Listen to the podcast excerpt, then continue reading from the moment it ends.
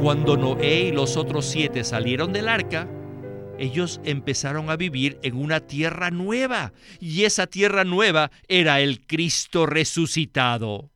Esto significa que el pueblo resucitado vivió en el Cristo resucitado. Actualmente, todos vivimos en Cristo. Bienvenidos al estudio Vida de la Biblia con Winnesley. Esperamos que este estudio vida los introduzca en un disfrute más profundo de las escrituras y de nuestro querido y precioso Señor Jesús. Visítenos en nuestra página de internet radiolsm.com y allí podrán escuchar gratuitamente todos los programas radiales del Estudio Vida. En este mensaje del Estudio Vida del libro de Hebreos, consideraremos la buena tierra tipificada por la tierra de Canaán. La buena tierra está profundamente relacionada con el propósito eterno de Dios, que consiste en obtener una expresión corporativa de sí mismo. Hoy veremos lo que tipifica esta tierra en este mensaje que se titula La buena tierra sirve al cumplimiento del propósito de Dios. Y es un placer tener nuevamente en el programa a Eric Romero para explorar este libro de Hebreos que es maravilloso. Como siempre es un placer estar aquí para explorar este mensaje tan profundo que conecta la buena tierra con las personas y con Cristo para producir la expresión corporativa de Dios, lo cual es el propósito eterno de Dios. Hoy hablaremos acerca de muchos puntos que ya mencionamos anteriormente en el estudio Vida de Génesis. Entonces, Eric, ¿podría usted explicarnos cuál es la base para usar los cuadros presentados en Génesis como una ayuda para que podamos comprender el libro de Hebreos? Como veremos pronto, este mensaje en particular conecta el asunto de la tierra con los redimidos de Dios y Cristo. En el primer capítulo de Génesis aparecen estos tres asuntos, tanto de manera explícita como de manera implícita. La buena tierra está tipificada por la tierra seca que emergió de las aguas de la muerte al tercer día. Esta tierra seca, es decir, la esfera donde debían vivir los seres humanos creados por Dios, tipifica a Cristo en resurrección. Según nos revela Génesis 2.7 de manera significativa, la humanidad fue creada del polvo de la tierra, lo cual nos muestra una conexión intrínseca entre la humanidad y la tierra. Adán, quien fue creado del polvo de la tierra, fue hecho según la imagen de Dios. Y según el Nuevo Testamento, en el libro de Colosenses dice que la imagen de Dios es Cristo. Por tanto, en Génesis 1 y parte del capítulo 2 encontramos allí la tierra, la humanidad y a Cristo, quien es la imagen de Dios. El punto crucial es que estos tres asuntos se encuentran esencialmente conectados. Necesitamos enfocarnos en estos tres asuntos y enfatizarlos una y otra vez, ya que están conectados entre sí para el cumplimiento del propósito eterno de Dios. En Génesis están sembradas las semillas de estos tres asuntos, y en Hebreos tenemos un rico desarrollo de estas semillas. Gracias por hacer esta conexión tan clara entre la tierra, la humanidad y Cristo. Vayamos entonces al primer segmento de este mensaje.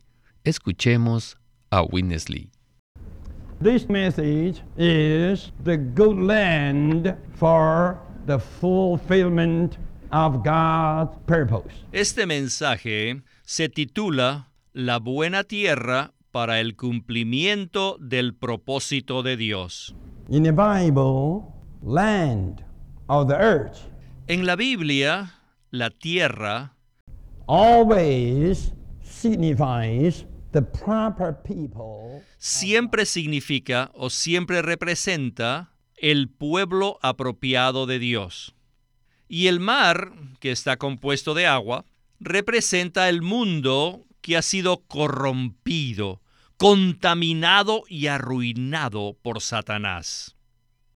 Por un lado está la tierra, que tipifica el pueblo de Dios, y por otro está el mar, que representa el pueblo corrompido, contaminado, arruinado y usurpado por Satanás. En la Biblia, la tierra es una figura, es un símbolo de Cristo. Cristo es la buena tierra. Cuando estudiamos el estudio vida de Génesis, vimos que en el capítulo 1, versículo 9, que la tierra que emerge de las aguas de la muerte al tercer día era un tipo del Cristo resucitado que salió de la muerte al tercer día. Todas las diferentes clases de vida, como la vida vegetal, la vida animal y la vida humana, proceden de esta tierra. Aún el hombre fue creado del polvo de esa tierra. En términos médicos, nuestro cuerpo físico el día de hoy posee los mismos elementos que tiene la tierra. En la Biblia, la buena tierra, que surge de las aguas de la muerte, que se elevó sobre el agua y que se quedó rodeada de agua, fue representada por la tierra de Canaán, la cual es una tierra elevada, rodeada por el agua. Y esta tierra es un cuadro de Cristo. Hay un tema que se desarrolla a lo largo de toda la Biblia, el cual es el asunto de la buena tierra. En la introducción del programa mencionamos el libro de Génesis y en el segmento anterior, Witness Lee también lo hizo. Entonces, Eric, ¿podría usted hacernos un breve resumen de lo que vimos en el estudio vida de Génesis, en el sentido de que la buena tierra tipifica a Cristo? Lo que vemos en Génesis 1, comenzando con el versículo 2, es que al tercer día la tierra seca emergió de las aguas de juicio que habían cubierto todo. En tipología, la tierra seca que apareció al tercer día representa a Cristo en resurrección. Este es el primer punto relacionado con la tierra en Génesis 1. No obstante, este capítulo continúa para indicar que todas las clases de vida tuvieron su origen en la tierra. La vida vegetal crece en la tierra, el ganado y las bestias se mueven en la tierra, y finalmente la vida humana fue creada del polvo de la tierra, es decir, de los elementos de la tierra. El punto aquí es que la tierra seca tipifica al Cristo resucitado, y que este Cristo resucitado es la fuente de toda clase de vida. Necesitamos ver que Cristo es nuestra buena tierra y que esta tierra es Cristo en resurrección. Nuestro origen, nuestra fuente, es la vida divina corporificada en el Cristo resucitado. A partir de ahí podemos obtener el rico disfrute de la vida divina. Cristo tipificado por la buena tierra, es el Cristo en resurrección que nos suministra la vida divina para el cumplimiento del propósito de Dios. Es muy refrescante recordar estos cuadros que presentamos en el estudio Vida de Génesis, los cuales nos ayudan a introducirnos en la revelación del Nuevo Testamento. Lo que está tipificado en Génesis se hace real para nosotros y tiene su cumplimiento en el libro de Hebreos. En Génesis tenemos los cuadros, pero ahora estamos hablando acerca de nosotros con relación a Cristo y con relación al cumplimiento del propósito de Dios en la tierra. Regresemos entonces, una vez más, con Witness para escuchar el siguiente segmento de este mensaje. Adelante con el estudio Vida de Hebreos. In the Bible, En la Biblia, the soil of the earth el suelo de la tierra typifies we, the chosen ones of God, nos tipifica a nosotros, los escogidos de Dios. to be His soil, into which Él nos ha God escogido para que seamos su suelo, en el cual él puede sembrarse a sí mismo a fin de crecer. Y finalmente llegaremos a ser el sembrío, la finca donde Cristo puede crecer. Cuando se combinan la tierra, Cristo y la humanidad, obtenemos la expresión y el reino de Dios, la expresión de Dios y el reino de Dios, donde se manifiestan la gloria y la autoridad de Dios. Y este es el ámbito, esta es la esfera a la cual todos debemos entrar. La historia de Génesis es una pequeña miniatura de lo que Dios deseaba obtener. Pero Satanás entró en acción para dañar esto, porque conocía cuál era la intención de Dios. Cuando el Señor Jesús vino y se hizo carne, eso significa que Él llegó a ser polvo de la tierra. En otras palabras, Él vino para unirse con el hombre. Y esto significa que Él se unió con el polvo de la tierra. Adán había sido dañado. El hombre se había convertido en carne. Y Dios vino para juzgar esa carne. Pero cuando Dios juzgó la carne, él también juzgó la tierra. Nunca podemos separar la carne, o sea, la humanidad, de la tierra, porque según el punto de vista de Dios, el hombre siempre está relacionado con la tierra. Si la tierra es juzgada, el hombre es juzgado. Si el hombre es juzgado, la tierra es juzgada. Por ejemplo, cuando vino el diluvio, él vino para juzgar la carne y la tierra. Y después del diluvio, cuando el arca tocó la tierra en el monte Ararat, lo hizo exactamente el día del mes en que el Señor Jesús fue resucitado de los muertos, es decir, el día 17 de ese mes. El Señor Jesús fue crucificado en el decimocuarto día del mes, el día de la Pascua, y después de tres días Él resucitó el arca fue resucitada de las aguas de la muerte en el monte Ararat exactamente el día 17 de ese mes. En otras palabras, el Señor Jesús fue resucitado en el mismo día y en el mismo mes en que fue resucitada el arca de las aguas de la muerte. Entonces, cuando Noé y los otros siete salieron del arca, ellos empezaron a vivir en una tierra nueva, y esa tierra nueva era el Cristo resucitado. Esto significa que el pueblo resucitado vivió en el Cristo resucitado.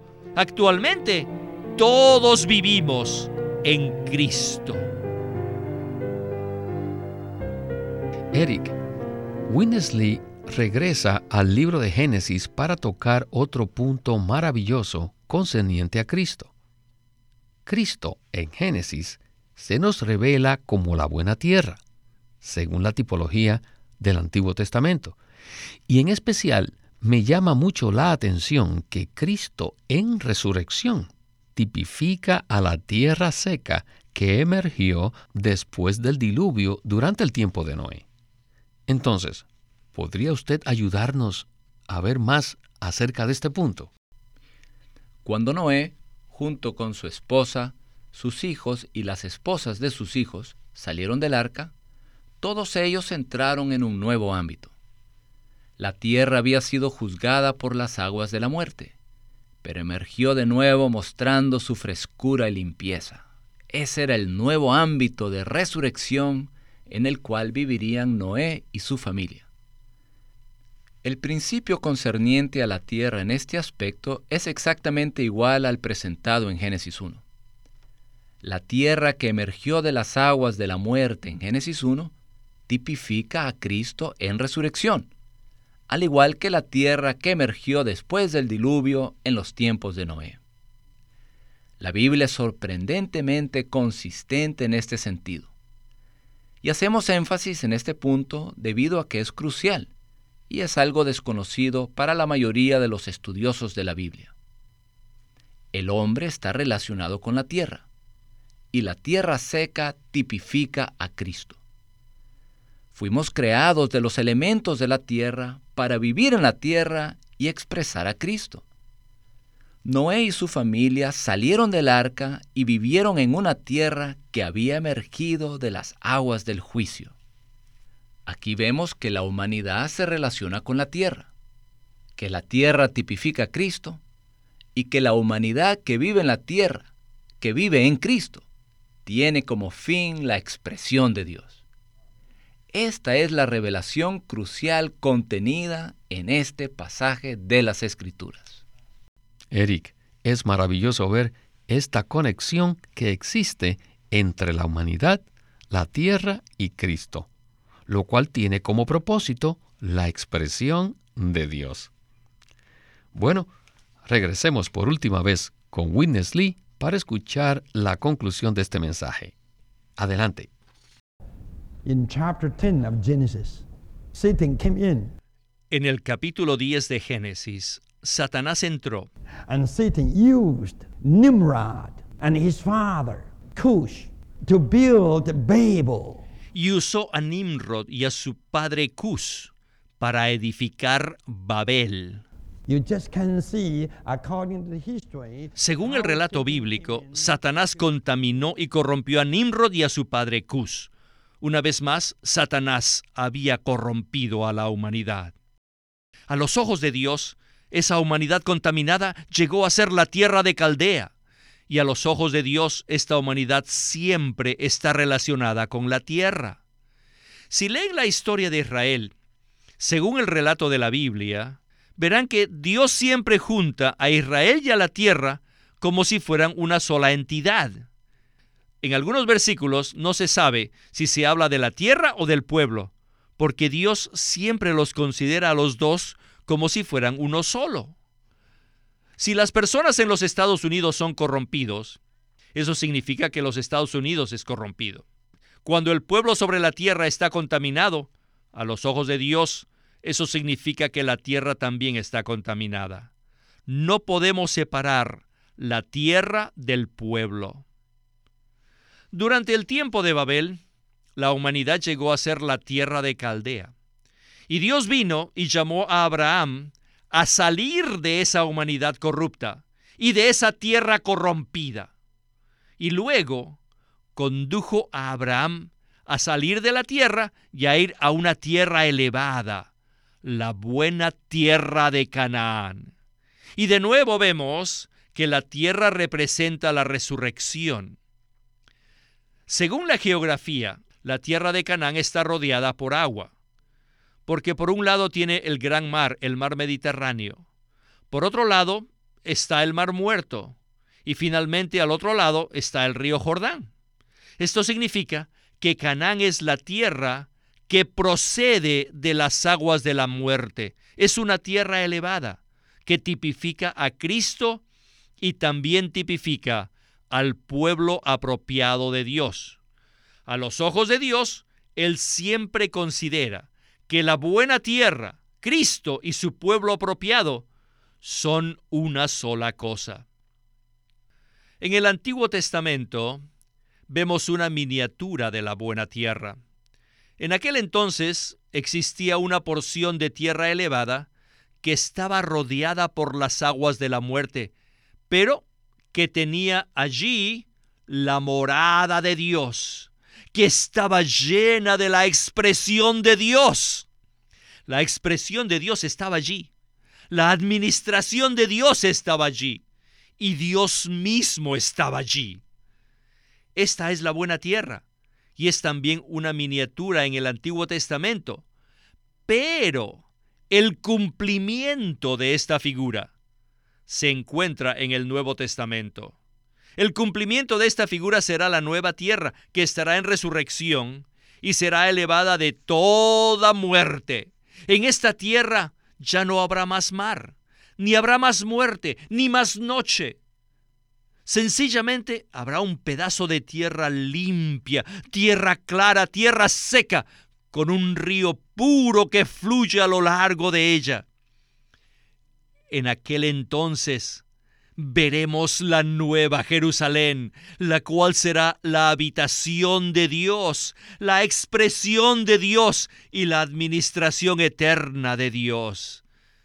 Allí Dios será completamente expresado y su autoridad será plenamente ejercida. Este será el cumplimiento de la buena tierra. Hoy en día, la vida de iglesia es un sabor anticipado de la nueva Jerusalén, de la buena tierra. Eric, esta es una visión acerca del plan de Dios desde la perspectiva de la buena tierra según la revelación de las Escrituras. Por lo cual quisiera preguntarle, ¿cómo es posible que la buena tierra tipifique no solo a Cristo, sino también al pueblo de Dios? Considerémoslo. La tierra tipifica al Cristo de Dios y también al pueblo de Dios. La humanidad fue creada del polvo de la tierra. Y todos los seres humanos fueron creados y diseñados por Dios para el cumplimiento de su propósito eterno. Existe una conexión entre la tierra y el pueblo de Dios, debido a que el origen externo de ambos es el polvo de la tierra. Existe una línea trazada a lo largo de las escrituras que asocia a las personas con la tierra. Cuando Dios juzgó a la generación maligna y corrupta en el tiempo de Noé, ese juicio no solo involucró a los seres humanos, sino también a la tierra en la cual vivían. Hoy en día, las personas de determinado país y la tierra que ocupa dicho país son virtualmente lo mismo. Existe una línea trazada a lo largo de las escrituras que asocia al pueblo de Dios, es decir, al pueblo escogido de Dios con la tierra. Y las naciones rebeldes, la humanidad corrupta, están tipificadas por las aguas del mar. El punto positivo es que el pueblo de Dios está asociado con la tierra en la cual fue creado. Y el punto negativo es que la humanidad rebelde y corrupta se relaciona con el mar. El propósito eterno de Dios consiste en producir la nueva Jerusalén a partir de Cristo, tipificado por la buena tierra, y constituirla con el pueblo de Dios, quienes también están relacionados con esta tierra. Y al final de la Biblia tenemos la nueva Jerusalén en el cielo nuevo y la tierra nueva. De manera significativa el mar no existirá más. El propósito de Dios es eliminar el mar y producir la nueva Jerusalén a partir de la tierra, con el pueblo apropiado, tipificado por la buena tierra. Este es un pensamiento nuevo, absolutamente bíblico y bastante profundo. Este mensaje es para aquellos buscadores genuinos y estudiosos de la Biblia que no desean quedarse en la superficie, sino que anhelan tocar la revelación hallada en las profundidades de la palabra de Dios. Esta revelación conecta la tierra con Cristo y con el pueblo de Dios. Queridos hermanos y hermanas en Cristo, esta es la revelación hallada en la palabra pura de Dios. Estoy totalmente de acuerdo con usted. Hoy iniciamos este mensaje con un cuadro del Antiguo Testamento. Pero poco a poco este mensaje nos abrió una ventana por la cual pudimos observar el propósito eterno de Dios. No puedo más que alabar al Señor porque su propósito eterno consiste en producir la nueva Jerusalén a partir de la tierra y con el pueblo apropiado que está tipificado por la buena tierra. No hay duda, este ha sido un estudio vida maravilloso. Gracias por su participación, Eric, y por sus comentarios. Y esperamos que pueda regresar muy pronto. Muchas gracias por invitarme al estudio Vida de la Biblia con Witness Lee. Este es Víctor Molina haciendo la voz de Chris Wilde, Eric Romero, la de Ron Kangas y Walter Ortiz, la de Winnesley.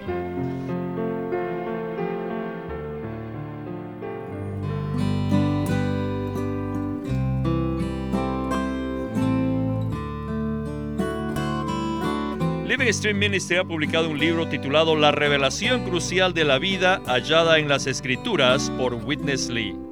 Un libro extraordinario. Hermano Eric, ¿qué nos puede decir de este libro? Pues este libro es muy especial porque nos traza la revelación de la vida a lo largo de todas las escrituras. Hay un capítulo dedicado al contraste entre la vida y el conocimiento, así como habían dos árboles en el huerto del Edén, el árbol de la vida y el árbol del conocimiento del bien y del mal. Hay una gran diferencia, solo se las voy a enumerar. La vida está en contraste con la ley. Las palabras están en contraste con las palabras de vida. Podemos ser guías o padres. El conocimiento está en contraste con el amor, o sea, el conocimiento envanece, pero el amor edifica. Hay enseñanza pero en contraste está la sana enseñanza. Bueno, y también la letra está en contraste con el espíritu. La letra mata, mas el espíritu vivifica. Estos son unos cuantos de los contrastes que se presentan en este capítulo para que sepamos cuál es la diferencia entre la vida y el conocimiento. Este libro se titula La revelación crucial de la vida hallada en las escrituras, escrito por Witness Lee. El estudio Vida de la Biblia es una producción de Living Stream Ministry que presenta el ministerio de Watchman Nee y Winnesley. Winnesley sirvió fielmente al Señor durante más de 70 años y culminó su labor con este exhaustivo comentario de todas las escrituras llamado El Estudio Vida de la Biblia. Queremos animarlos a que visiten nuestra página de internet libroslsm.com. Allí encontrarán los libros impresos del ministerio de Watchman Nee y Witness Lee, la Santa Biblia versión recobro con sus notas explicativas y también encontrarán folletos, himnos, varias publicaciones periódicas y libros en formato electrónico. Por favor, visiten nuestra página de internet libroslsm.com. Una vez más, libroslsm.com. O llámenos a nuestro teléfono gratuito 1-800-810-1149. 1-800-810-1149. Además, si desean, pueden comunicarse con nosotros enviándonos un correo electrónico a estudiovida.lsm.org. Una vez más, estudiovida.lsm.org.